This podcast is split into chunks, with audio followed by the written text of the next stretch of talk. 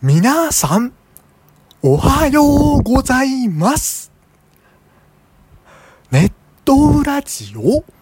ベースボールトーク。パーソナリティの T です。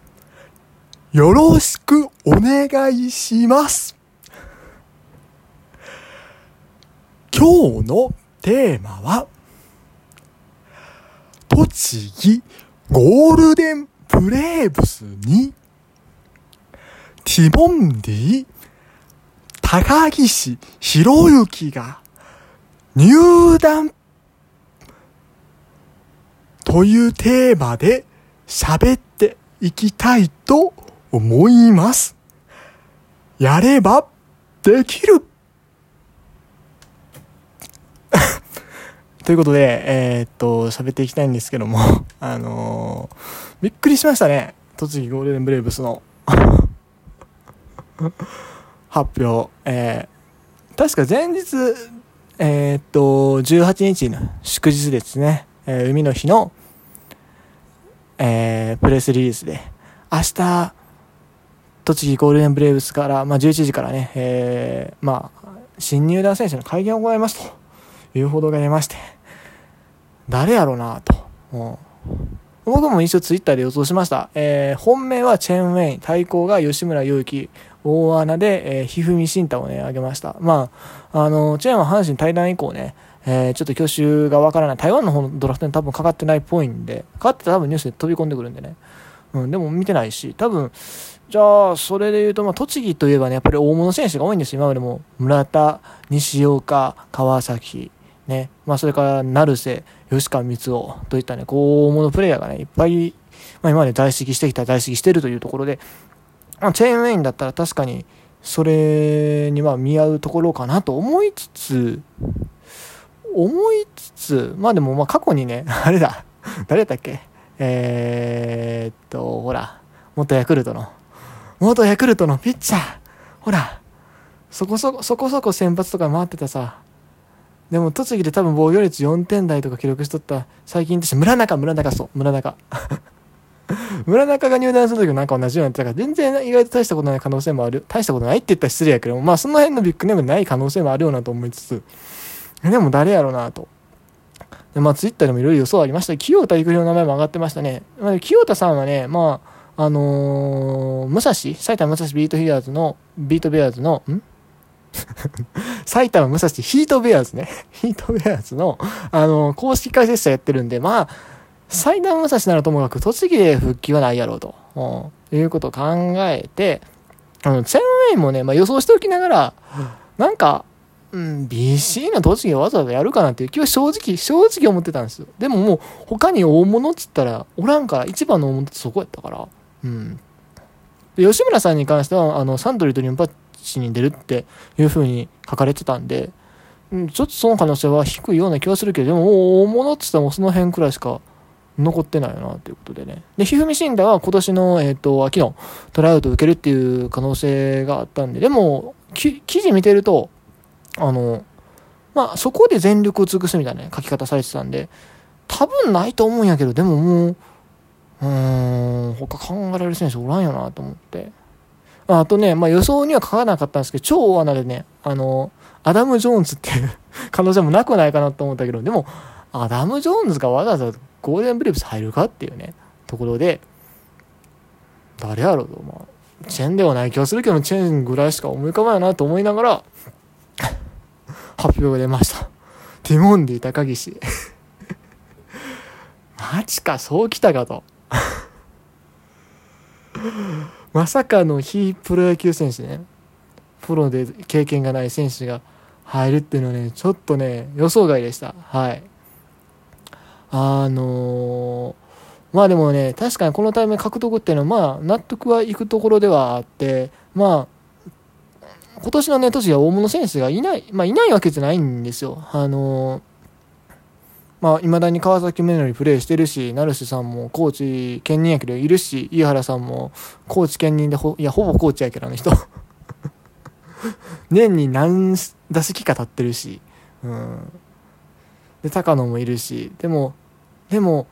やっぱりちょっとお客さん少なかったんですよ、この前見に行った時に。まあもうこの前のはね、そもそもそのなんだ、あの、ムネリンとかおらんかったから、それで少ないだけかなと思ったけども、でも NPP との試合です、ホークスの3軍とはいえね。それでまあ栃木と茨城の混合チームだったとはいえ、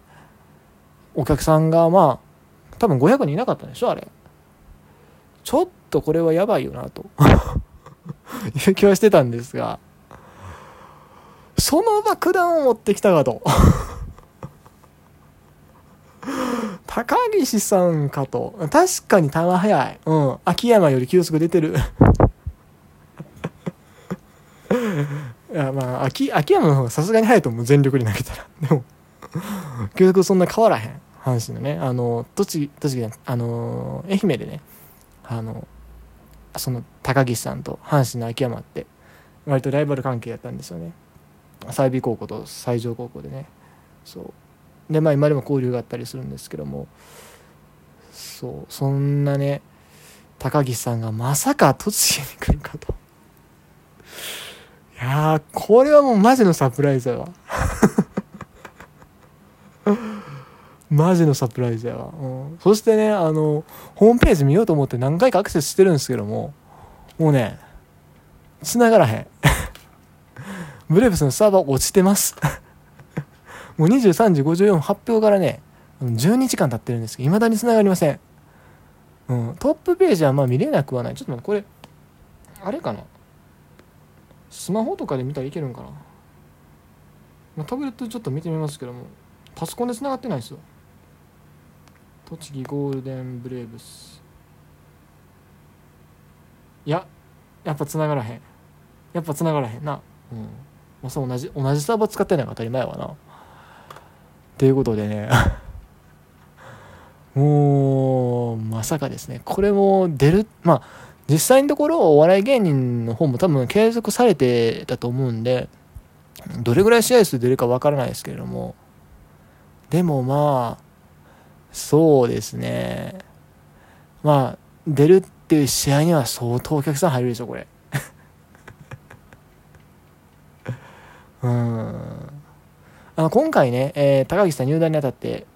一応、あの、トライアウトを受けてらっしゃった。まあもちろん受かる前提ではあったと思うんですけども、まあ YouTube のネタとしてですね、えー、ティモンディチャンネルの方で公開されてまして、見ました。えー、っと、栃木の中でも一応まあレギュラークラスの、えー、矢田部選手と、それから佐々木友か、二人ね、えー、打席に立ってですね、えー、計5打席のね、対決。まあこれね、ムネリンとか出てくれたらもっと面白かったと思うんですけども、いい原さんとかね。出たら面白かったと思うんですけども、まあさすがにその頃はちょっと打席に立たなかったんですけども、まあ、あの、てかまあそれは今後のあれかな ?YouTube ネタにすんのかな。あのー、出られてましてですね、えー、二人とも一応栃木では、レギュラークラスのはずなんですけども、えー、2人合わせて5打数1安打1三振というところでね一応抑えてたということでね、はい。あのまあ、実力的にも全然通用しうるのかなとまあ、急速で今、独立リレーとあんなもんの、あの、140前後のピッチャー割といるんで、右でもね。もちろん速い人は速いですけどね。でも、割といるんで、まあまあ、